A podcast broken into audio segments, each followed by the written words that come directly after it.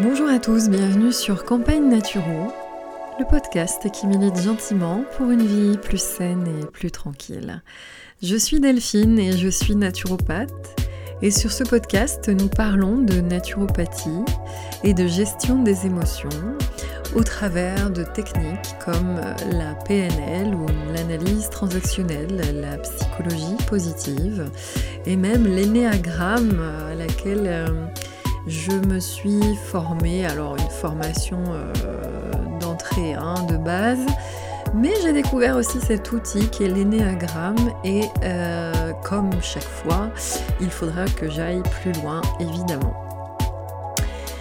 Aujourd'hui, nouveau podcast dans la série euh, Mes faiblesses, ma force. Alors, si vous arrivez pour la première fois et que vous écoutez pour la première fois un enregistrement Campagne Naturo, un podcast Campagne Naturo. Restez là, tout va bien se passer, comme je le dis à chaque fois maintenant, mais euh, c'est une série, mes faiblesses, ma force. L'épisode qui explique euh, ce en quoi ça consiste, c'est le podcast 14. Et puis après, on a eu déjà deux interviews et aujourd'hui une troisième. L'idée, c'est de dire que euh, je pars du principe, moi, toute seule, en tant qu'accompagnant, euh, que euh, toutes les ressources sont dans la personne, toutes les capacités de guérison, de... Euh, alors j'entends guérison, pas maladie, hein.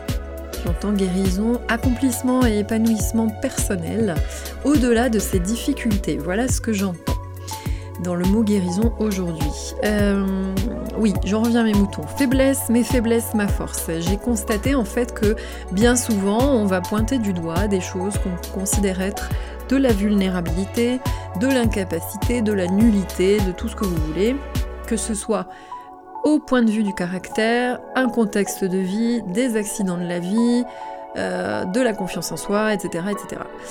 Et puis, en fait, on va les pointer comme des faiblesses, comme de la vulnérabilité, toutes ces choses-là, un handicap, une maladie.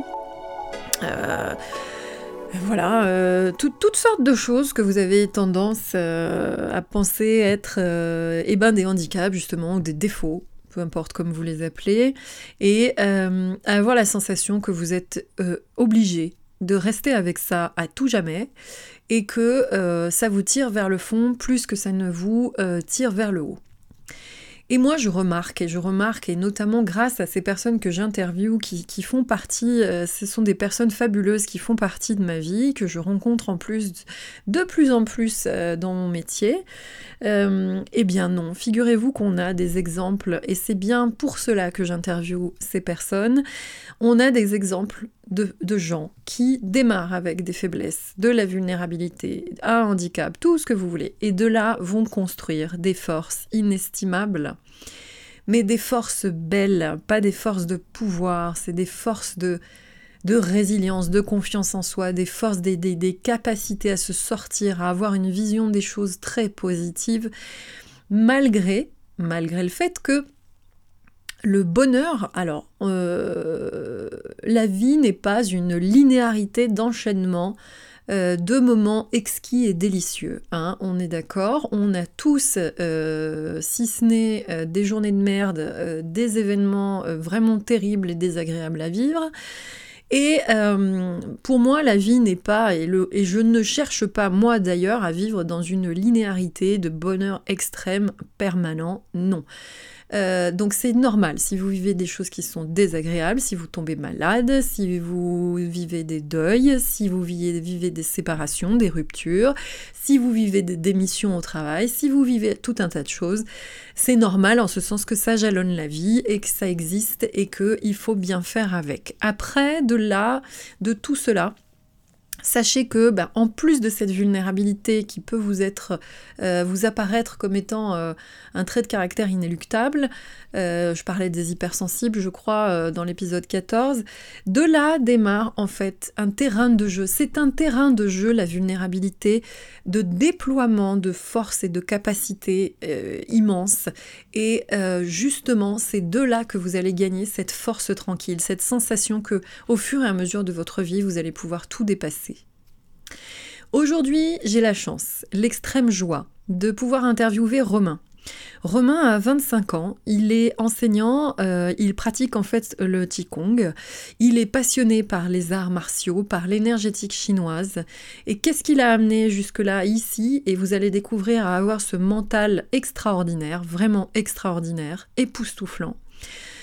Romain est atteint de la mucoviscidose depuis l'âge de 4 ans et demi, 5 ans. Vous, allez entendre, il va vous expliquer son parcours de vie et vous allez surtout constater que c'est à partir de ça, de cette maladie, de cette pathologie qu'il a développé, mais une vision de la vie formidable, qu'il ne se refuse ni tristesse ni colère, mais qu'il a des outils magnifiques pour comprendre que la vie est chouette, et qu'elle mérite d'être vécue telle qu'elle est, et qu'il faut accepter au fur et à mesure, et qu'il faut s'ouvrir aux autres, partager, développer de l'amour. Bon, je vous en dis pas plus, je suis déjà à pas loin, euh, ben, on atteint les 6 minutes. Donc écoutez, je vous remercie de m'écouter. Je sais que beaucoup d'entre vous se plaignent que la rythmicité des podcasts eh bien, n'est pas très, euh, pas très, pas assez importante. J'essaye de faire ce que je peux pour vous fournir du, contenu dès que, dès que je le, je le peux dans mon emploi du temps. Mais euh, merci de me suivre, merci de me suivre malgré tout. Et puis, eh bien, écoutez, merci et euh, belle écoute et bon moment avec Romain. Bonjour Romain. Bonjour Delphine. Ça va? Très bien. Ça va aller? Je te remercie, ouais, super. Premier podcast? Exact. Première interview? Ouais. Bon, je suis ravie euh, que tu aies accepté ouais. de me parler de toi. Et je suis ravie pour mes auditeurs aussi. Euh, j'espère qu'ils vont être très attentifs tous euh, à ce que vous allez entendre, euh, parce que Romain est une personne merveilleuse, vraiment. Et voilà, je vais vous laisser, je vais lui laisser la parole, je vais vous laisser le découvrir. Donc, bah, les premières questions, comme à chaque fois, est-ce que tu me, peux me dire en fait qui es-tu? Qu'est-ce que tu fais dans la vie? D'où viens-tu? Je te laisse te présenter. Donc bah moi c'est Romain Chastel, citoyen de l'univers si j'ose dire. Donc voilà, euh, une vie plutôt, plutôt simple. Euh, j'ai trois frères et sœurs, euh, enfants de, parents divorcés. j'ai 25 ans aujourd'hui. voilà. je suis atteint d'une pathologie depuis mes 5 ans, la mucoviscidose, que j'ai très bien vécu et de toute façon, je pense qu'on aura l'occasion d'en discuter un petit peu plus tard. Ouais, ok. Ok, ton métier, il y a quelque chose Alors j'ai fait beaucoup de métiers, donc euh, j'ai commencé par la cuisine en apprentissage, j'en ai fait un petit moment, 5 ans. Et ensuite c'était compliqué d'allier euh, la muco et, euh, et, la cuisine, donc j'ai changé, j'ai fait un petit peu tout, j'ai fait des ménages, j'ai fait du repassage, de la collectivité, j'ai travaillé en tant que facteur, donc j'ai vraiment toucher un petit peu à tout. Maintenant, je ne travaille plus pour pouvoir euh, vraiment euh, me dédier à ma voix qui, qui, est celle des arts martiaux, du Qigong, euh, tout ce qui est énergétique et surtout vraiment le, retour à soi et, comprendre le corps humain. c'est ce qui me passionne et j'aimerais en, faire mon métier. Donc, voilà, être éventuellement auto-entrepreneur. voilà. D'accord, mm. donc ça, mm. ça serait un projet. Ce serait mon projet. Ok, euh, donc merci pour cette présentation. On va aller forcément un petit peu plus loin parce que je vais te demander de parler de ton parcours de vie mm. jusqu'à tes 25 ans, mais du moins les faits marquants qui ont pu euh, jalonner ta vie aujourd'hui, puisqu'on est effectivement dans la série Mes faiblesses, ma force. Donc euh, je me suis permis de te demander si tu voulais bien discuter, parce que j'estime que euh, donc tu as dit, tu as parlé de la muco, euh, que on pourrait considérer comme une faiblesse. Tout nous sommes d'accord. Qu'il ne l'est pas. Qu'il ne l'est pas, voilà, et qui donc est devenu une force. Tout à fait. Je peux le résumer ainsi dans les grandes lignes. Ok. Donc euh, je vais te demander donc de me parler de ton parcours de vie. Euh, dans les grandes. Alors, c'est vrai que petit, on se souvient pas forcément. Est-ce que toi, tu te rappelles, mmh, justement, tu dis la mucoviscidose, j'avais 5 ans. Est-ce mmh. que tu te rappelles de ce passage? Un petit peu. Alors, en fait, euh, quand j'étais petit, euh, j'étais quelqu'un de plutôt calme depuis ma naissance, j'avais pas forcément de, de, problèmes de santé majeurs. Et puis, euh, vers 4 ans et demi, je commençais à euh, pas mal me plaindre de problèmes pulmonaires et niveau digestif aussi. Beaucoup, beaucoup de douleurs euh, digestives. donc, on allait voir un paquet de médecins. certains me diagnostiquaient un petit caprice, des choses comme ça. Jusqu'au moment où on a diagnostiqué cette, cette, maladie, la mucoviscidose, qui est une pathologie qui touche donc euh, les voies pulmonaires euh, et le système digestif, surtout au niveau du pancréas. Donc on assimile mal les graisses, mauvaise digestion, c'est assez complexe, il faudrait regarder sur, euh, mm. sur Internet pour vraiment les, les, les données scientifiques, mais Mais voilà, donc à 5 ans, il y a eu ce diagnostic. moi, je m'en suis pas rendu compte. J'étais un petit peu dans mon monde. C'est vrai, quand on nous annonce une maladie, mais comme si de rien n'était, c'est très particulier à expliquer, je ne ressentais pas de différence de savoir que j'étais malade ou pas, comme si je l'avais toujours été ou comme si je ne l'avais jamais été finalement, donc je l'ai accepté vraiment pleinement. Alors bien sûr, ça a été difficile pendant mon adolescence, on a toujours un petit côté rebelle contre les médicaments, les soins. Et puis mes parents ont divorcé, euh, donc j'avais à peu près 12 ans, c'était le moment où je ne voulais plus me soigner. J'étais un petit peu contre les hôpitaux, contre les médicaments. Euh, il faut savoir que j'en prenais environ 35 à 40 par jour, avec des séances de kiné, deux par jour. Donc c'était assez lourd. Et, euh, et puis via les arts martiaux et, ma passion, tout ce qui est énergétique, j'ai réussi à comprendre cette maladie et changer de point de vue, la voir plus comme, comme un atout en fait. Euh, si j'avais pas cette maladie, je ne serais pas ce que je suis aujourd'hui, euh, à, me porter vers les autres, essayer de, de, prendre conscience de mon corps, de ma respiration. Euh, et on sait aujourd'hui que, que, respirer, c'est vivre. Si on respire mal, on, vit très mal. Et donc j'ai voulu justement partir de cette respiration pour, pour construire ma force là-dessus. C'est vraiment comme ça que je pourrais le dire. voilà, à peu près pour pour ma jusqu'à mes 25 ans. Aujourd'hui, je vis vraiment très très bien cette maladie. Aucun problème. Euh, au contraire, euh, on, a pour projet dans, l'hôpital dans lequel je suis, je suis suivi de, de, faire quelques petites conférences sur la muco et les sports, surtout les techniques de respiration mhm. pour certains malades. Mhm. Euh, le mental est très très important. je n'ai jamais été dans la plainte ou dans la complainte. Bien sûr, parfois on en a marre, on a envie de tout jeter, mais par contre, j'ai jamais dit ah j'ai pas de chance, pourquoi moi? Non je pense que quand on commence à se plaindre, euh, les effets euh, maléfiques, on va dire, les, méfaits commencent à arriver bien, bien plus puissants. Euh, la respiration se bloque, on voit que l'anxiété bloque la respiration, donc forcément, tout est lié. C'est un cycle, enfin un mm. cycle, oui, c'est une logique. Voilà. Exactement. Donc, donc moi j'ai vraiment retourné la chose et aujourd'hui je le vis super bien et je ne voudrais pas ne pas être malade. C'est très particulier à ah dire. Exactement. Je ne voudrais pas ne pas être malade parce que ce serait pas moi. C'est cette maladie fait partie de moi et, et je pense que je l'ai déjà battue depuis bien longtemps. D'accord. Aujourd'hui, est-ce qu'il y a encore des soins euh, Tu vois, tu parlais de ton adolescence, enfin, du mm. moins de ta préadolescence où il y avait de la kiné tous les jours, il y avait des médicaments, etc. Tout tu en es où là Alors, donc la science a quand même bien évolué. Euh, aujourd'hui, j'en prends plus 35 par jour, j'en prends une vingtaine. Mhm. Euh, j'ai réduit beaucoup de médicaments via ma pratique sportive. Euh, ce qu'il faut savoir, c'est qu'une personne lambda, on va dire, a à peu près 100% de capacité respiratoire. Moi, ça, je peux descendre, je suis descendu jusqu'à 45, donc c'est-à-dire fonctionner avec un demi-poumon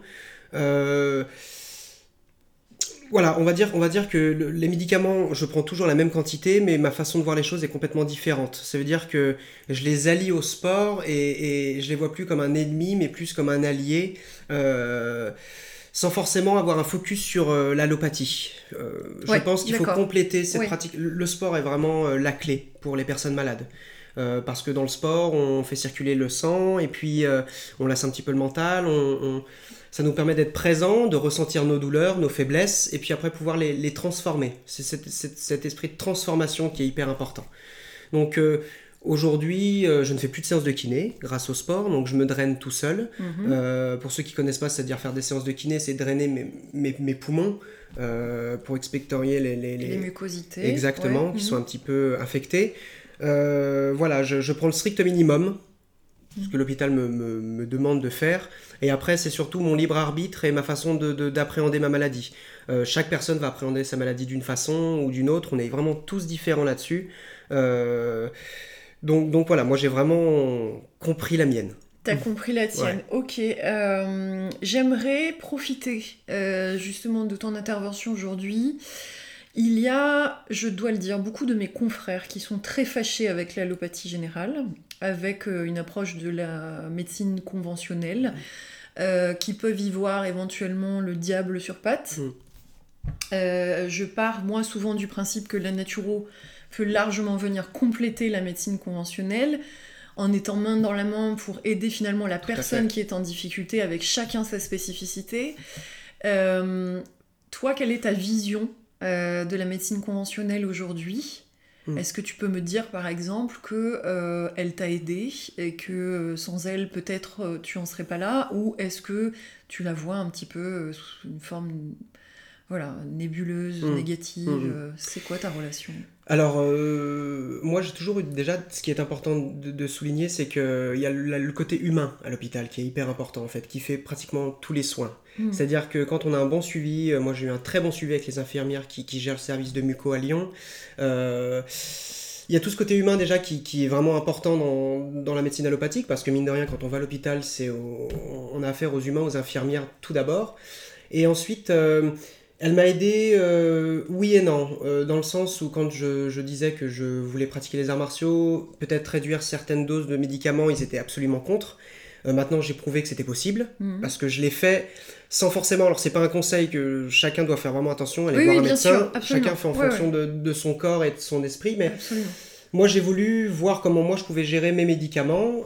J'ai fait ma petite sauce et ensuite, quand j'y suis retourné, j'ai vu que les résultats étaient bons. Donc, ils ont pu voir que c'était probant. Euh, après, euh, on a besoin de l'allopathie dans un sens où il y a des médicaments aujourd'hui qui ne pourraient absolument pas être substitués par euh, la naturopathie ou même par des, soins énergétiques, absolument pas. Qui viennent contrôler une. en fait, la mucoviscidose, c'est une protéine qui nous manque au niveau pulmonaire.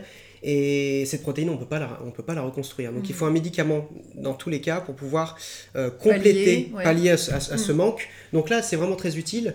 Et puis, euh, mine de rien, la connaissance aussi. Ils ont comme une connaissance scientifique du, du- des poumons, de la maladie. sûr, Donc absolument. ça, c'est le côté, on va dire, théorique qui est intéressant et il faut prendre en compte.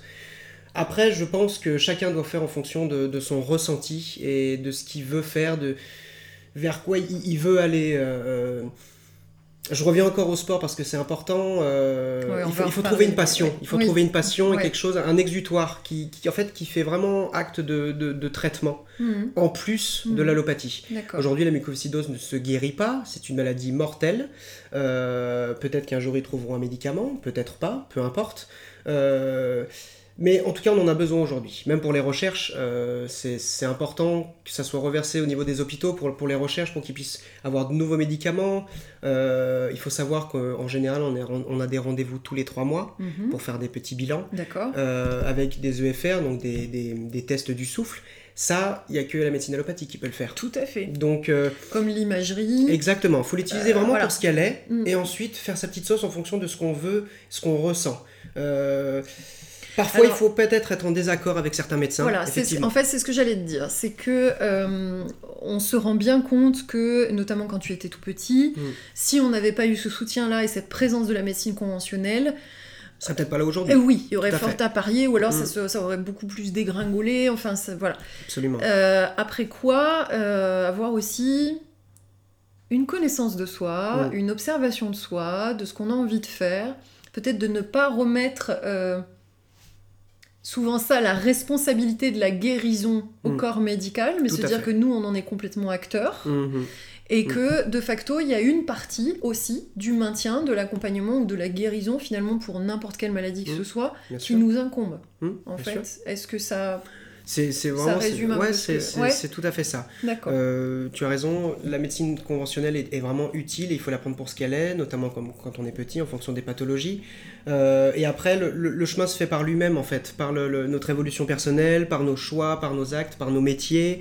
Euh, tout, se- tout, se, tout se construit naturellement. Euh, après, il faut, voilà, il faut, faut peut-être parfois tester, prendre quelques risques pour derrière avoir des bienfaits qui, qui dépassent la médecine conventionnelle parce que eux sont vraiment dans un cadre et quand on dépasse de ce cadre c'est tout de suite euh, euh, c'est tout de suite un petit peu faux il faut faire attention c'est du charlatanisme voilà je, je pense que c'est là où il y, a- vraiment un, réel problème en, France Euh, sachant que j'ai été un petit peu à l'étranger, la mucoviscidose est perçue différemment dans les hôpitaux à l'étranger. Ils vont bien plus faire appel à, à la sophrologie, maintenant qui est un petit peu plus évoluée en France. Mais en tout cas, il y a vraiment de la vente dans certains pays étrangers. Nous, en France, on est complètement bloqué, on est dans cette case et c'est difficile d'en sortir. Hmm. Donc, euh, donc voilà. Mais effectivement, la médecine douce euh, Oui. complète, com- enfin, complète vraiment. Oui, euh, il peut accompagner, mm, mm. euh, ouais, tout à fait. Alors, on va, euh, on va revenir forcément un peu graviter autour de ça, mais c'est vrai que euh, j'ai à cœur, si tu veux, de travailler la psychologie positive, Mhm. donc le côté bonheur, Mm. gratitude dont on parlait tout à l'heure aussi. Euh, tous les deux, parce que je suis arrivée un peu en avance et j'ai eu le droit à une cérémonie du thé Mhm. à la chinoise, c'est ça Tout hein à fait, ouais. Magnifique, c'est très, c'est- magnifique. Mhm. Donc, on a discuté forcément tous les deux et on s'est parlé de gratitude au- aujourd'hui. Donc, peut-être qu'on va revenir dessus. Mhm. Ma question suivante aujourd'hui, c'est es-tu heureux? Oui, Ouais. oui, je, je pense que je le suis. euh, alors on dit toujours que le, le- le- le bonheur n'est pas l'arrivée, mais c'est le chemin. Euh, on, a, on a tous nos, tristesses, nos, nos faiblesses. Par contre, je, oui, je, pense que je suis profondément heureux de, d'être ce que je suis aujourd'hui. Je suis content, c'est particulier de dire ça, mais content d'avoir cette maladie, dans un sens. Euh, voilà, parce qu'elle m'a construit, parce qu'elle m'a donné cette force. euh, euh, cet amour, cette envie d'aider, euh, cette ouverture d'esprit, cette sensibilité, c'est- grâce à cette maladie et, mon parcours personnel. Mais euh, oui, je pense que je peux dire que je suis, je suis- je suis heureux. T'es heureux? Bon, ok. Donc, tu viens un peu de, réponse, euh, de, de- de répondre euh, à la question suivante qui est penses-tu que tes faiblesses ont pu nourrir ce bonheur actuel? Mm. Donc, tu viens de le dire. Est-ce que tu aurais un exemple, par exemple? Enfin, oui, un exemple, par exemple, très bien. Euh, je pensais notamment à, tu as dit tout à l'heure, j'avais commencé à faire des études en cuisine, Mhm. et puis la muco m'a empêché de poursuivre un peu ce premier choix de vie.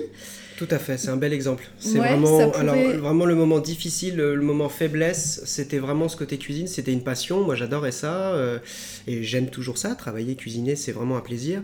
Euh, le problème, c'est cette maladie est très peu reconnue et dans le cadre de la cuisine, on sait tous que c'est un milieu vraiment de malades Mm. avec beaucoup d'horaires, Des rythmes, euh, euh. des rythmes assez conséquents. Mm. euh, et puis c'est surtout une, euh, une conception de l'être humain qui est complètement différente. L'être humain n'a pas, de, n'a pas beaucoup de valeur dans ce milieu, je trouve, hein, pour ma part, par les, les- maisons que j'ai faites. Et, et là, pour le coup, moi j'ai senti ma maladie vraiment me, me bloquer. Si j'avais pas cette maladie, j'aurais peut-être pu continuer dans la cuisine. C'est pas ma vocation, ça ne l'est pas, c'est, c'est un fait. Mais par contre, euh, là c'était le moment difficile pour moi, ouais. Mm. Mm. Donc j'ai dû arrêter dû à arrêter. cause de la muco voilà. parce que ça m'avait complètement euh, j'ai dû faire des cures par intraveineuse à l'hôpital derrière euh, Ah un gros travail de, de remise en forme Parce que du après coup, tu t'étais fatigué, euh, exactement voilà. en fait moi j'ai toujours voulu être comme les autres c'est-à-dire pas montrer cette maladie Mhm. donc je l'explique toujours je dis aux gens voilà tout de suite euh, je suis atteint de mucoviscidose comme ça c'est fait Mhm. ils me posent les questions qu'ils veulent me poser, il n'y a aucun problème. Mais par contre, euh, après, je veux, je veux vraiment être comme tout le monde. Et je pense que ça m'a fait défaut, j'ai pas compris. Aujourd'hui, je le comprends, mais je suis comme je suis et je ne peux pas être comme tout le monde. Ma maladie, elle est là, il faut que je le, il faut l'accepter. Donc je l'accepte, mais pas dans le côté négatif, je l'accepte dans le côté positif. Elle m'a empêché de faire de la cuisine pour pouvoir aujourd'hui euh, Voilà. enseigner les arts martiaux et le qigong, qui est ma voie personnelle. Et mm, tout s'enchaîne Donc ça a bien. été un mal pour un bien, même si Exactement. sur le moment c'était douloureux. C'était difficile parce que c'était vraiment une passion et je ne savais absolument pas quoi faire d'autre. C'est pour ça que j'ai fait des ménages, des, des métiers qui sont pas forcément tip top. D'une part pour la mucoviscidose et puis même pour le développement personnel, j'ai absolument rien contre le ménage. J'ai rencontré des personnes fabuleuses, mais c'était un métier difficile et qui ne me plaisait pas forcément. Donc ça a été une longue période de questionnement. Ok, Mm. ouais, donc euh, d'accord. Mais du coup, sur cet exemple-là, on voit bien qu'à un moment donné, c'est vrai que même si euh, cette vulnérabilité qui chez toi naît euh, de la mucoviscidose, Mm. euh, finalement aujourd'hui, le- tout à l'heure, tu m'as dit Mm. je suis heureux. Mm, Donc tout à fait, ouais. ça nourrit de plus en plus d'épanouissement, d'accomplissement de, toi-même, basé finalement sur cette faiblesse-là. Il a fallu, il a fallu que je passe par, par, ce, côté un petit peu bas ou difficile pour comprendre euh, ma maladie un petit peu plus. Et puis surtout, comme tu le dis, renverser la, renverser la machine, voir le côté positif et, voir quelles sont les, suites. Et, et, voilà, oui, c'est vraiment ça, c'est ce changement, ça, cette transition. Ça a vraiment amené à cette transition. Je vais poser quand même une question supplémentaire. euh, parce que je pense que les gens qui nous écoutent là tout de suite se disent mais quel mental J'en suis persuadée. Et que euh, tu l'as exposé au départ quand tu t'es présenté dans ton parcours de vie en disant il y a eu un moment, voilà, j'étais petit, j'avais 5 ans, j'étais malade, à 12 ans j'ai commencé à refuser les soins parce que j'en Mhm. avais par-dessus la tête, j'en avais à ma claque. Euh, et puis j'ai décidé que j'allais voir les choses autrement. Mhm. Est-ce que tu pourrais aujourd'hui, dans l'énergétique, dans le Qigong, dans, euh, voilà, prochainement une retraite de yoga, hein, tu me Mhm. disais en janvier, euh, diverses retraites d'ailleurs aussi en Asie, hein, c'est ça. euh, notamment dans, dans, dans des temples, hein, Oui, c'est tout ça à fait, dans les temples bouddhistes en Chine. Ouais, donc avec, euh, enfin, où tu t'es coupé de la société Exactement. volontairement. Avoir une pratique euh, sportive toute la journée, euh, 7 sur 7. euh, Ouais, puis Mm. même dur, je pense. ouais, vraiment difficile. Voilà, Ouais. très physique. Donc tu vas en plus quand même aller Chercher chercher, ça. encore, hein, euh, finalement, à complexifier euh, le côté euh, voilà physique. Mais euh, comment ça t'est venu cet éveil? Comment t'arrives à te dire aujourd'hui, et c'est ça, si tu pouvais arriver à transmettre ça aux personnes qui nous écoutent et qui se disent aujourd'hui je suis malade, j'ai la muco ou j'ai autre chose. hein. Euh, on vient de m'annoncer une grave maladie. euh, Qu'est-ce qui fait que toi, t'arrives à te dire, mais en fait, ça me constitue tellement, que ça me nourrit tellement, que Mm. ça a fait de moi la personne que je suis, je suis tellement heureux et je ne pourrais pas vivre sans. Mm. Comment on arrive là? Alors déjà, euh, c'est vrai que je ne peux pas savoir comment je serais si je l'avais pas, d'une part. Oui. Donc c'est une chose, euh, quand, vraiment, quand on, quand on est malade, quand on est pat- pathologie génétique, on se dit euh, comment je serais si je n'avais pas cette maladie? Ça c'est une question, on peut se la poser, on n'aura jamais la réponse. Donc du coup, de fait, il faut l'accepter. De toute façon, il faut l'accepter. Déjà, le fait de l'accepter, boum, ça fait, ça fait, ça renforce le mental et de se dire qu'il faut aller de l'avant et toujours aller de l'avant, aller de l'avant. Après, euh, moi dans ma famille, mon père pratique les arts martiaux. On a toujours eu un lien dans notre famille euh, très très physique, c'est-à-dire qu'on a- on aime le contact, on est on est vraiment dans l'amour euh, universel, on, Mhm. on s'entraide et, et c'est ce qui m'a un petit peu euh, éveillé, si j'ose dire. euh, c'est difficile de, de traduire tout ça Peut-être par un des mots. peu, ouais, oui, Mm, mm, ça mm. peut, hein, parce que ça Mm. peut être un, un énorme ressenti. Est-ce qu'il y a la philosophie du sport, par exemple, des, des sports que tu as fait, choisis tout à fait. aussi? Alors ce qu'il faut savoir, c'est qu'à l'hôpital, on nous conseillait depuis tout petit de faire du sport pour pouvoir drainer les poumons naturellement. Euh, moi, c'est devenu une passion et, et via le sport, en fait, euh, notamment la pratique euh, énergétique, on arrive à, à rentrer dans des domaines vraiment, vraiment internes et euh, de ressenti au niveau de la maladie. Dans les, très, très particulier, dans les cellules, on peut, on peut vraiment euh, ressentir d'où vient cette maladie et comment transformer ces douleurs, comment les accepter, comment les, les- les changer. Euh, donc c'est vraiment un chemin intérieur et, beaucoup de questionnements et beaucoup d'observations. C'est tout est à base d'observation et, mon, mon- mon éveil, si j'ose dire, euh, c'est fait d'observation. Observer la nature, observer les autres, les personnes pas malades, les personnes malades et, et continuer dans le sport. Au, au début, j'ai vraiment fait ce sport inconsciemment. Je le faisais parce qu'il fallait faire du sport, comme tous les jeunes. Et puis, et puis en plus parce que j'avais la muco. Et aujourd'hui, je me suis rendu compte qu'en fait, euh, c'était complètement indispensable et que si j'arrête cette pratique sportive, eh ben, mes poumons vont rechuter, mon système digestif va moins marcher. Donc, euh, pour moi, en fait, c'est mon traitement. C'est, j'ai trouvé mon traitement, le traitement de ma maladie qui pourrait être le traitement de n'importe quelle maladie, d'ailleurs. Euh, via le sport et via l'observation personnelle de ses ressentis, de ses douleurs, d'accepter ses douleurs et pas se battre. Le, mot combattre une maladie, pour moi, est complètement faux. On doit accepter et, et aller avec. Si on se bat, c'est comme deux taureaux l'un contre l'autre. Il y en a un qui perd, il y en a un qui gagne. Et c'est pas ce but-là. Finalement, il faut l'accompagner, l'accepter, lui dire fais ce que tu as à faire. Moi, je fais ce que j'ai à faire. Et de toute façon, les choses se feront de, fait. Si toi tu es bien, la muco, elle peut plus rien faire. Si moi j'ai dé- moi j'ai déjà gagné depuis depuis bien longtemps. Ce que je te disais tout à l'heure. Oui, c'est ce que tu me disais. longtemps. Si je dois décéder dans une dizaine de jours. Exactement, je l'accepterai totalement. C'est comme ça. euh, il, il faut il faut pas en avoir peur. euh, Et puis quand on l'accepte, on peut passer à autre chose quoi. Quand on s'est posé la question de se dire bah oh là là comment ça va se passer, on n'a pas de réponse, et ben on se dit voilà ça je peux passer à autre chose. Pas perdre de temps là-dessus. De toute façon, ça arrivera bien un moment ou un autre, euh, personne ne le sait, donc euh, moi je l'ai déjà accepté, c'est fait. Maintenant, j'avance et puis on passe à autre chose. D'accord. Mm. Ok, super, très beau, hein, très joli. J'espère que vous êtes content. j'espère que euh, j'espère que ça vous nourrit. C'est ce que c'est toujours, enfin c'est le but de cette série, euh, que vous puissiez trouver des sources d'inspiration. Là, on parle d'une maladie qui s'appelle la mucoviscidose et dont on sait que voilà, il y a une gravité derrière. Mhm. Tu l'as dit tout à l'heure, c'est une maladie mortelle, Euh, mais on peut avoir des affections de toutes sortes, Mhm, très passagères aussi. Euh, et souvent combattre un rhume ou une angine, Ouais. combattre une rage de dents, combattre euh, plein de choses Mhm. diverses et variées qui se traduisent au niveau du corps nous, en naturo, on dit euh, le mal a dit Tout hein, dans la maladie. Tout à fait.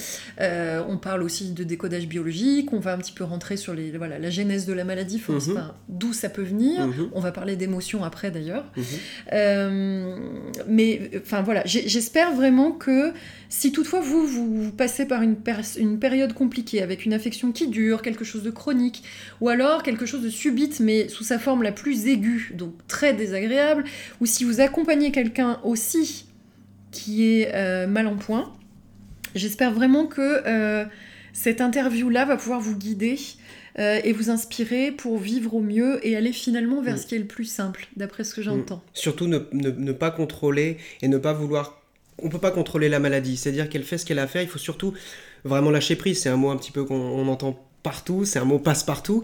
Mais ce, ce fameux lâcher prise est d'accepter. Quand on a mal aux dents, quand on a mal à la gorge, si on est non-stop dans la haine, ah j'ai mal aux dents, j'en ai marre, j'en ai marre, j'en ai marre, ça fera qu'empirer. Il faut accepter, se dire bon, bah là j'ai mal aux dents, il y a quelque chose. Il faut observer d'où vient ce mal, car comme Delphine l'a dit, le mal a dit, donc il y a forcément une raison. Euh, le coup de froid, on a mal à la gorge, ça peut être plein, plein, plein d'événements différents. Mais, mais vraiment, se poser la question, observer, observer la maladie, observer d'où vient cette chose et, et- et ne- et ne, et ne pas être en haine face à elle. Vraiment l'accepter avec amour et de se dire, bon bah voilà, elle est là, fais ce que tu as à faire, moi je suis prêt, je suis fort.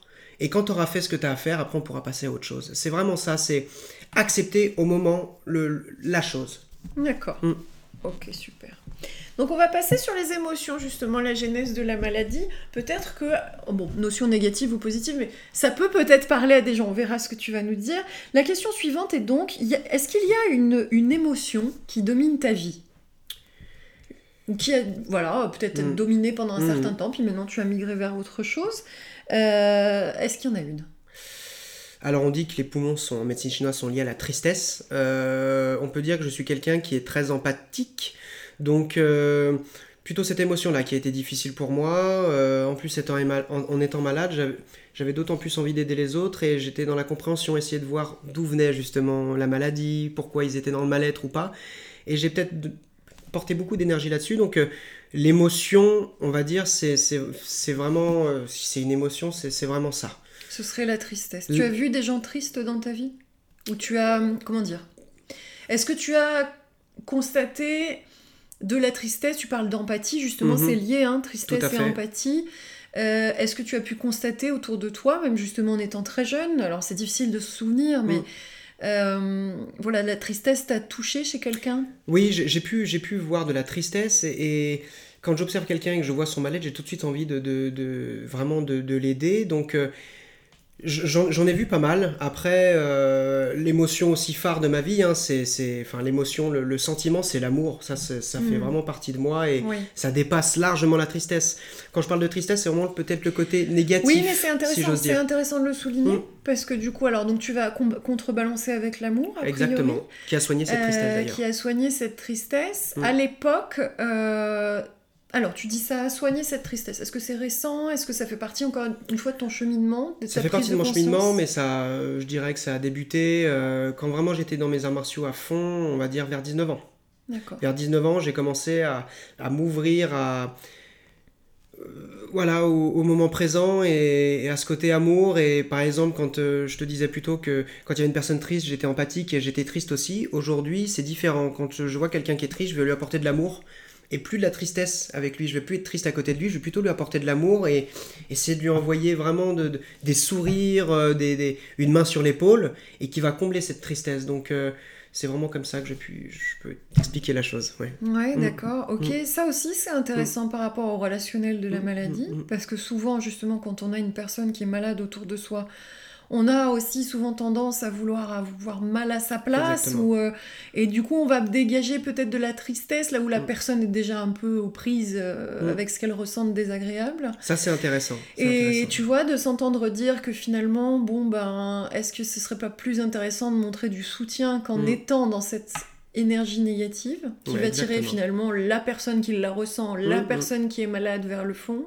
Mm, mm. et euh, d'aller vers l'amour, Mm. quoi. euh. Alors moi, à ma, à ma propre place, par exemple, euh, quand mes parents, je, je vois mes parents et puis mes frères et sœurs par rapport à ma maladie, comment eux l'ont vu, euh, ce qui était très fort, c'est que finalement, je les ai jamais vus, ils m'ont jamais montré leur tristesse par rapport à ma maladie. Euh, ils étaient plutôt justement dans l'amour et la gentillesse, et c'est ce qui m'a donné un petit peu cet exemple. C'est-à-dire que moi, mes parents, euh, déjà, ils n'ont pas été euh, trop sur mon dos, ils m'ont laissé vraiment gérer ma maladie à ma façon, et si j'ai un conseil à donner aux proches qui, qui ont une personne de leur entourage malade, c'est de laisser la personne faire son travail, d'être présent, mais pas de le forcer à faire des choses, juste d'être présent, de l'écouter finalement. de pas de pas vouloir avoir un rôle dans sa maladie ou un rôle dans sa guérison, ça ne marche pas. Il faut simplement être présent, et la présence, c'est l'amour et la gentillesse. Rien qu'un contact physique, une main sur l'épaule, comme je le disais, fait le taf finalement. C'est ça qui mhm. va apporter la guérison. Et alors que certaines personnes vont vouloir vraiment rentrer dans la maladie de, leurs proches, être très proches de ça, vouloir donner les médicaments, les mettre sur la table. et ça, je pense que exactement. Je pense que c'est pas une aide, ça nuit parce que la personne qui, est malade pourra pas gérer sa propre maladie, elle sera complètement dépendante des autres et elle pourra pas se poser les questions parce que tout est déjà là. Elle a besoin de, de, Quand on est malade, on a besoin de passer par cette émotion de tristesse ou d'énervement parce que c'est important. Comme je te le disais, on est humain, on a besoin de passer par là, il faut l'accepter. C'est normal d'être triste, c'est normal d'être en colère. Et si on laisse pas place à ça, eh ben, eh ben ça partira jamais, ça sera tout le temps, ça va revenir. Alors, il faut, il faut le laisser passer, une fois, une fois que c'est fait, c'est bien, et, vraiment les proches, essayer de, voilà, juste d'être présent et, d'être à l'écoute, sans forcément vouloir tout changer. On peut pas tout changer, on peut pas guérir forcément tout. Donc il faut accepter et être présent. Voilà, c'est vraiment le mot Et puis parce qu'au regard de ça, c'est vrai que justement dans la maladie, la personne va pouvoir développer des compétences. Mhm. des, enfin moi je dis compétences, c'est plutôt capacité. Mhm. Euh, et pour qu'elle puisse les développer, il faut qu'elle ait la place pour le faire. Si on a quelqu'un qui finalement lui bouffe un peu son champ d'action en permanence, elle mhm. elle peut pas elle-même se tester en disant mais finalement je suis malade, mais ça je peux le faire. Euh, c'est à m'apporter complètement, mm. quoi. Donc, oui, ça part d'une euh, bonne intention, hein. c'est Et c'est ça, en fait, qui est souvent très difficile, parce que, euh, oui, la bonne intention. Quand on mm. veut aider l'autre, c'est un peu ça. Se dire, il souffrira moins. Mais il faut avoir l'astuce pour aider l'autre sans forcément lui nuire et le laisser faire son chemin personnel et le laisser combattre sa maladie, enfin combattre accepter sa maladie tout seul. C'est vraiment quelque chose de personnel, une maladie, c'est le maladie, mais c'est le maladie pour nous-mêmes et pas pour les autres. Donc, euh, donc, comme tu le disais, il faut laisser de la place pour que la personne puisse vraiment accepter ça. Et, et c'est juste une question de, d'équilibre, euh, vraiment de juste d'être présent et d'écouter. Quand on l'écoute, voilà, le, le taf est fait comme je l'ai dit, il n'y a pas besoin de plus, vraiment pas besoin de plus. Euh, quand quelqu'un est en colère, le laisser se mettre en colère et puis, puis lui dire T'inquiète pas, quand tu auras fini, je serai là et on pourra discuter. si tu as discuté maintenant, je suis là aussi. Mais fais ton caca nerveux. Exactement. exactement, c'est exactement ça. à l'arrivée. la, laisser libre de ses choix et de ses émotions. Et pas de vouloir tout de suite tout calmer, tout contrôler. Euh, c'est vrai que c'est difficile, j'imagine, pour les parents, moi, pour mes parents, de, se dire que son, enfant est malade. On a envie qu'il aille bien, on a envie euh, qu'il soit sur un chemin pour éviter qu'il se nuise à, lui-même. Donc, donc, donc voilà, je, comprends vraiment la, place des proches qui, ont envie de faire leur, du mieux possible, mais il faut faire attention, ça peut être un cercle vicieux, et, pour moi, c'est vraiment être neutre et juste écouter. D'accord, écouter. Écouter, Très bien. Alors, euh, on sort un petit peu de ce côté-là, accompagnement maladie, je reviens sur le bonheur. Qu'est-ce que le bonheur pour toi? C'est quoi? Tu as dit tout à l'heure, euh, c'est le chemin. Exactement, c'est pas l'arrivée. C'est pas l'arrivée, mais qu'est-ce que c'est? Concept, euh, un truc intouchable? Alors pour moi, c'est le bonheur, c'est tout simplement un ressenti. Pour moi, du moment que je me sens bien, en phase avec moi-même, c'est-à-dire que euh, je, par exemple, quand on faisait le thé tout à l'heure, c'est ce que je, te disais, le, moment de faire le thé, c'est vraiment, euh, c'est pas comme quand on met un petit sachet lyophilisé dans une tasse. Je prends vraiment le temps de faire infuser mon thé, euh, de, de, de, le séparer dans, dans, des coupes différentes, prendre le temps, ralentir. Et quand on ralentit, on, on est vraiment dans l'instant, euh, se reconnecter à ses respirations, au ressenti. Pour moi, le bonheur naît d'un ressenti. Euh, le bonheur, euh, c'est très personnel, donc chacun aura sa, sa définition du bonheur. On pourra jamais avoir la même. Bien sûr. Bien sûr, avoir des points communs, mais ça sera toujours différent. Euh, moi, je, ne recherche pas le bonheur, en fait. Je suis pas, je ne, je suis pas à la, recherche du bonheur ou cette quête du bonheur dont tout le monde cherche. Moi, je, suis, je, veux juste être bien au moment où, quand je suis là, finalement. Alors, c'est pas évident parce qu'on a tendance à être dans le futur, dans le passé, dans les interprétations. Mais quand on laisse de côté tout ça, on, se rend compte qu'en fait, Juste euh, parfois le, vent, euh, rien que de ressentir le vent, boum, on se sent bien, tout de suite on a un petit sourire qui arrive et pour moi c'est ça le bonheur. Pour moi le bonheur c'est de boire une tasse de, de thé pardon, avec un ami, c'est d'échanger, c'est une main sur l'épaule, c'est un, un, repas partagé. C'est alors le bonheur euh, est souvent aussi lié au partage pour moi. Mm. je pense qu'on peut être heureux seul et heureux, et heureux bien sûr en communauté, mais le partage amplifie cette notion de bonheur. D'ailleurs, quand, on a quand on a fait quelque chose de bien, où on est content de ce que, ce que l'on a fait, on a tout de suite envie de le partager. Mm, mm, mm. C'est le premier réflexe, hein. j'ai envie de lui expliquer ça parce que c'était top. Donc très souvent, quand on est heureux ou quand on est bien dans notre peau, on a envie de le partager, c'est un des premiers réflexes humains. Donc euh, voilà, je, peux définir ça, c'est vraiment à base de ressenti, de, de, de plein de petites choses qui peuvent paraître futiles, le vent, la lumière, les odeurs, euh, le contact, euh, tout ça. D'accord, donc toi c'est plutôt vraiment ouais, le, ressenti, il n'y aura rien de matériel derrière Non, non, pas tellement une acquisition d'une belle voiture, non, pas du tout, pas une du grande maison avec une piscine. Voilà, moi je suis à, l'opposé de tout ça, je ne, je ne, veux pas de grande maison avec un labrador, une piscine, quatre enfants. c'est pas ça. Ce cliché, non, non, c'est pas, c'est pas pour moi. Moi je suis vraiment dans le. Et puis de toute façon, tout ça, c'est, on en parlait, c'est que des projets, et du moment que c'est un projet, c'est du fantasme, c'est pas concret, vu que ça reste des projets. Il faut avoir des projets, c'est très important, mais il faut surtout.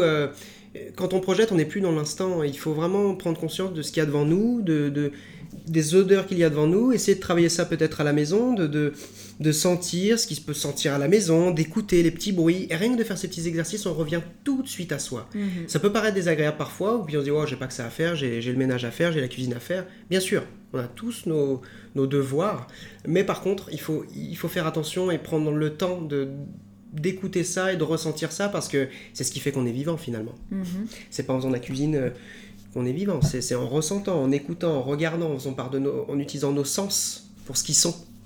Mm-hmm. Mm. Ouais, ok. Des sens pour ce qu'ils sont. Non, mais c'est mm. intéressant. Euh, c'est vrai qu'on se parlait tout à l'heure finalement de cette difficulté euh, d'être dans l'instant présent. Euh, parce que justement, euh, on a aussi envie d'un avenir, on a aussi mhm. des rêves, on a aussi... Euh, Tout à fait légitime. Voilà, voilà tu vois, on, a, on a presque... Ça pourrait être d'ailleurs une projection de vie de se dire à 70 ans, j'aimerais me retourner et ne pas avoir de remords. Mm. Même si tu vois, on est dans le ressenti là pour le coup. et du coup, en, en étant là, te dire, mais il faut que je sois dans une réalisation de moi irréfrénée, en permanence, dans le l'action, euh, ou peut-être même forcer le truc du développement personnel mm, aussi, tu mm, vois, d'être mm. constamment en train de chercher, se chercher, se comprendre, tout ça. Euh, et comme tu dis, ne plus être dans son nez ou dans ses mains ou dans sa peau, dans ses oreilles, dans ses yeux. Euh. Exactement. Alors voilà, c'est un petit peu le paradoxe, c'est-à-dire que nos sens peuvent nous nuire parce que euh, quand on voit quelque chose, euh, une émotion va, arriver tout de suite. Euh, quand on entend quelque chose, une émotion va arriver. donc notre, notre état émotionnel dépend de l'extérieur bien souvent. Mhm. C'est le gros problème. Moi, quand je parle de ressenti, par exemple, d'une odeur, etc., où, mhm. il, faut le voir à l'intérieur, comment ça agit à l'intérieur, mais et ne pas s'attacher à ça, parce qu'une odeur, elle est, elle est un, elle est temporelle, elle est impermanente, et, après il y aura une autre odeur qui sera peut-être désagréable, soit. Mais il faut, vraiment surtout voir les choses à l'intérieur. Euh, après ta question, excuse-moi, tu me disais par rapport... Eh ben, instant présent, projection, comment on équilibre un peu tout ça? Voilà, alors moi par exemple, par rapport à la muco, euh, très souvent je dis, mais bon, moi je peux mourir par exemple dans une semaine, je dis n'importe quoi. Euh, si je projette des choses dans une semaine, voilà. C'est bien d'avoir des projets dans la tête, mais après, il faut essayer de, projeter surtout au moment. Euh, un projet peut être très bien, par exemple, je parlais de la cuisine, faire à manger à sa famille le soir, c'est un beau projet. On reste dans le, présent, et quand on fait la cuisine, euh, vivre ces légumes, vivre, euh, vivre mm. le fait de les couper, de les, mettre à cuisiner avec de l'huile d'olive, tout ça, c'est... Ça, fait partie de l'instant présent et, c'est là-dedans qu'on va retrouver des émotions très agréables d'ailleurs. quand on prend le temps de respirer, quand on se rend compte que la machine est vraiment bien faite, c'est là où on se rend compte qu'on a de la chance d'être là. Et, moi, je suis quelqu'un qui a plein de projets, je t'en parlais, euh, ouvrir des écoles euh, éventuellement, euh, donner des soins. Tout ça, c'est bien, mais je pense pas qu'on ne doit pas se construire sur nos, sur nos projets. On se construit déjà, on est construit sur, sur notre passé, sur ce que l'on a fait. Mhm. le, le futur est construit du présent, donc il faut agir sur le présent. Oui, mm. d'accord. Agir sur le présent. Parce que le futur dépend de ça. Oui, le futur dépend de ça. Finalement, c'est ça. Euh, même si on a des belles visions de soi plus tard. Exactement, mais plus tard peut-être que ça ne sera pas le cas. Et c'est ça, Des visions et qu'est-ce que je, par contre je peux mettre en place dès maintenant, et demain, hmm. juste demain. Voilà, exactement. Pour tendre hmm. vers ça. Hmm.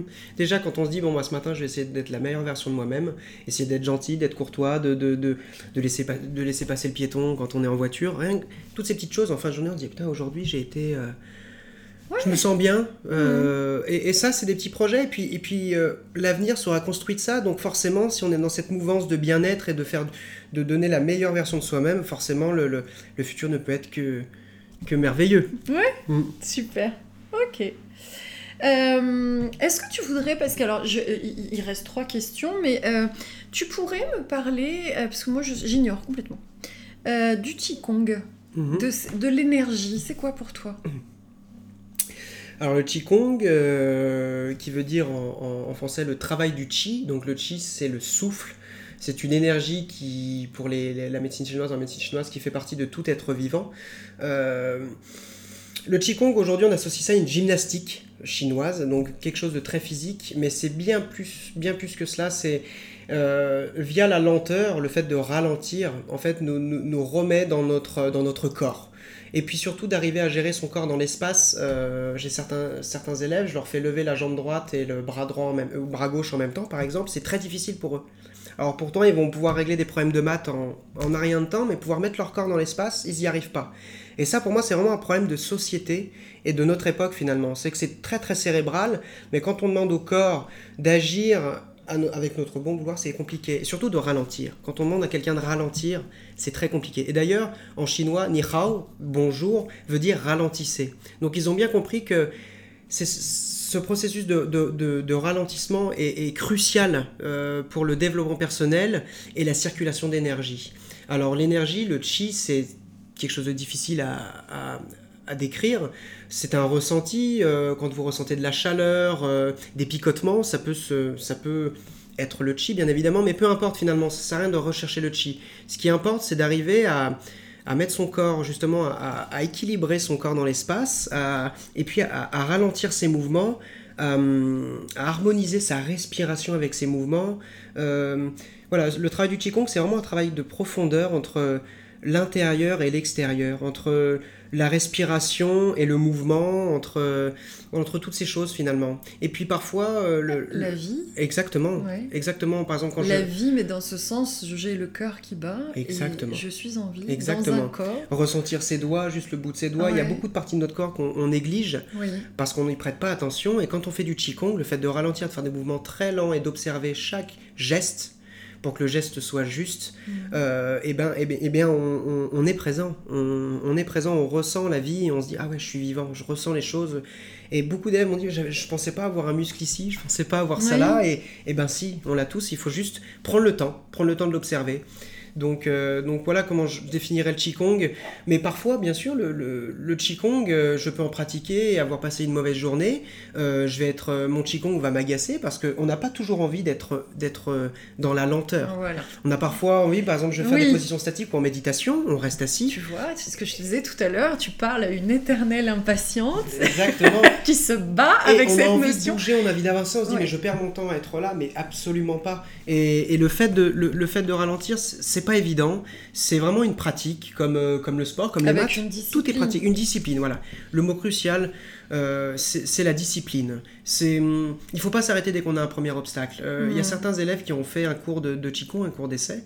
Ils ont arrêté parce que ils avaient du mal à rester statiques pendant plusieurs minutes. Ils disaient mais qu'est-ce que je fais là quoi? Qu'est-ce que je fais là? J'ai d'autres choses à faire. J'ai j'ai dû, je dois gérer mon matériel finalement. Hmm. Et, et c'est dommage parce qu'ils se négligent, parce que ça veut dire que dès qu'il y a un obstacle, ils arrêtent finalement. Et comme je te le disais, quand je fais mon Qigong, il y a parfois, je ressens des émotions assez désagréables, je suis un peu en colère, mais je reste là et je laisse passer cet obstacle pour justement déjà renforcer mon mental et me dire que je, je suis plus fort que ces obstacles et que mon mental, et que j'arrive à rester lent présent mm. malgré tout. Mm. Et je ne dépends pas de tout ce qui peut se passer à l'extérieur. C'est ça qui est le plus difficile, c'est-à-dire que quand on fait de la méditation, on peut être dérangé par un bruit, par une odeur, et c'est là où nos sens nous font défaut, on en parlait euh, tout à l'heure. Et, là, il faut arriver à les couper, à se dire, mais il faut pas s'attacher à ce qui se passe à l'extérieur, je m'attache juste à ce qui se passe à l'intérieur. À l'intérieur, je respire, je vis, c'est tout.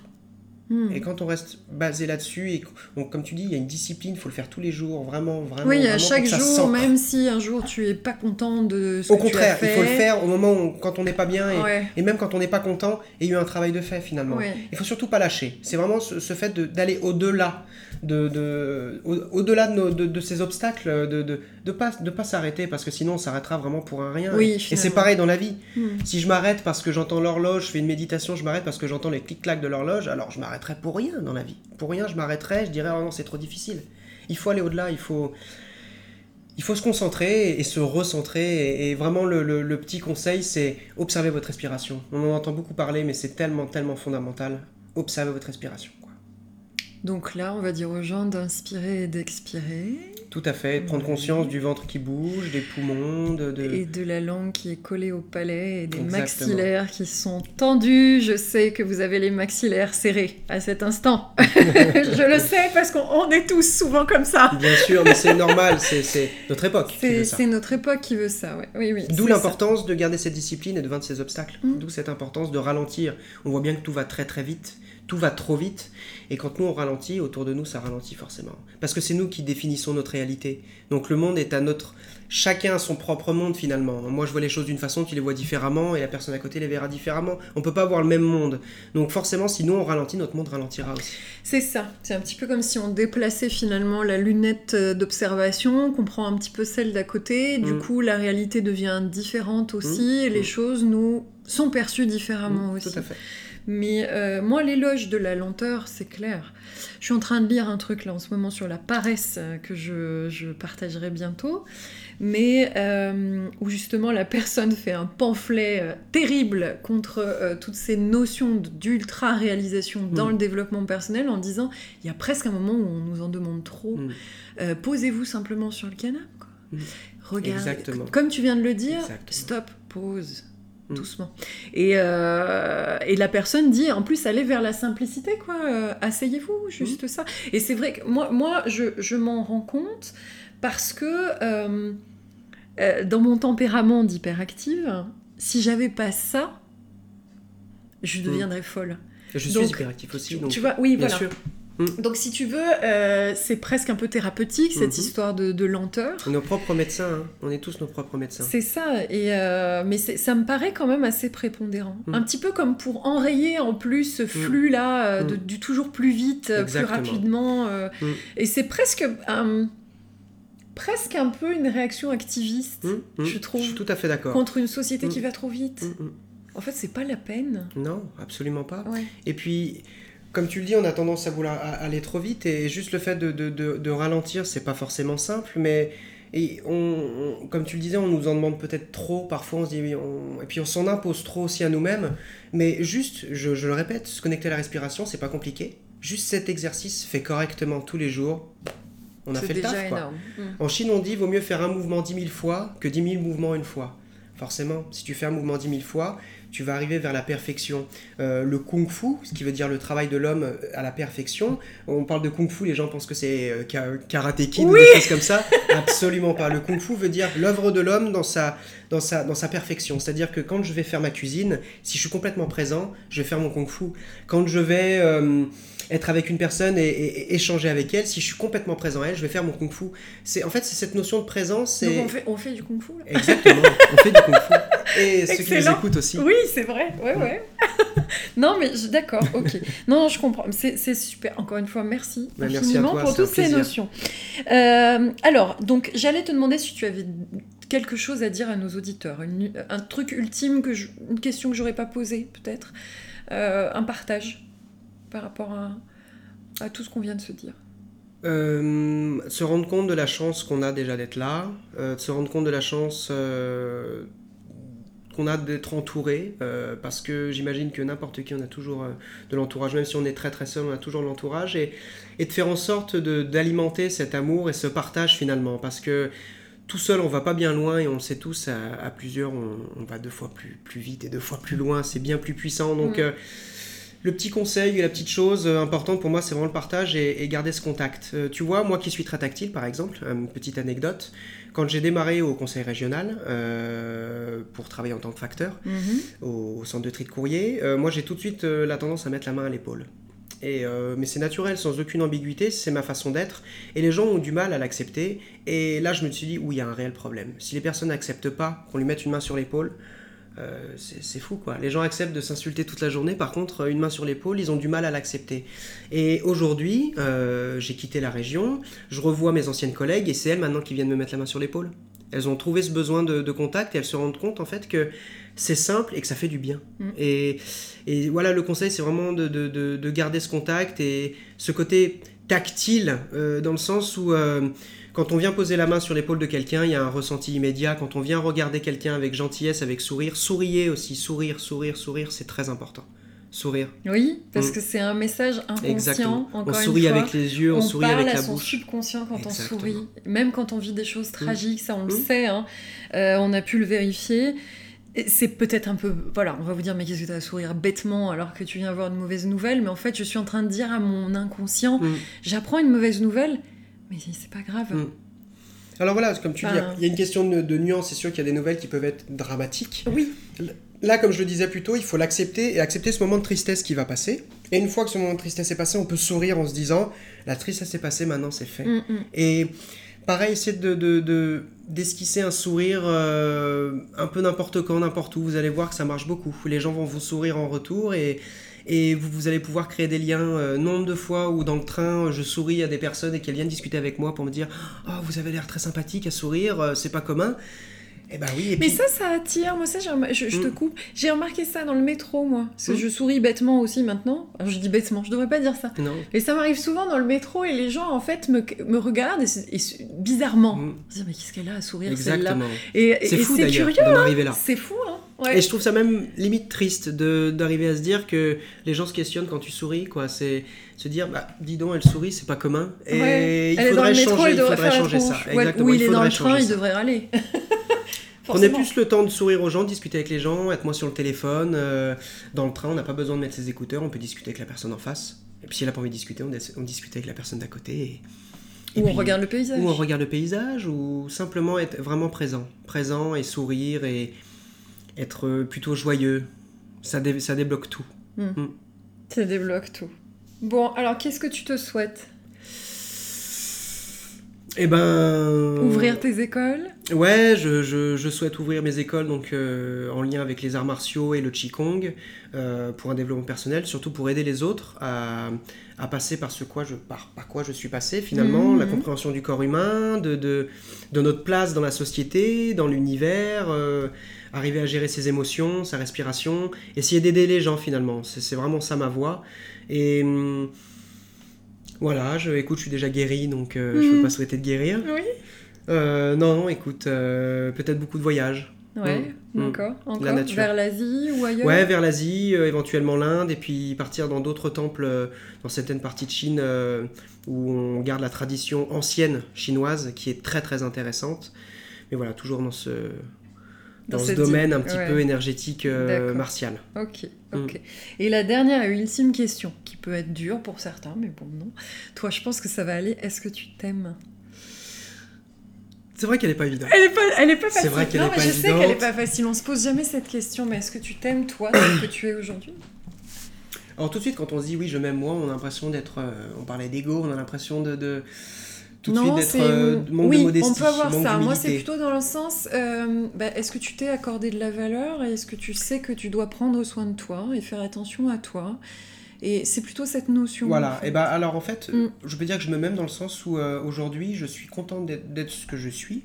Et, et je me dis que personne d'autre vivra ce que je vis, mis à part moi-même. Et c'est une grande joie finalement, c'est un grand privilège pour moi de, de, vivre ce que je vis. Et, et oui, je peux dire que, que, j'aime ma façon de comprendre les choses, j'aime ma façon d'évoluer et j'aime euh, j'aime la vie. Donc si j'aime la vie, j'aime tous les êtres vivants, donc je m'aime moi de fait. Voilà, on va dire que j'aime la vie, j'aime euh, j'aime le l'être humain, l'être de l'univers que je suis. Très bien. Plus que Romain. Bon, super.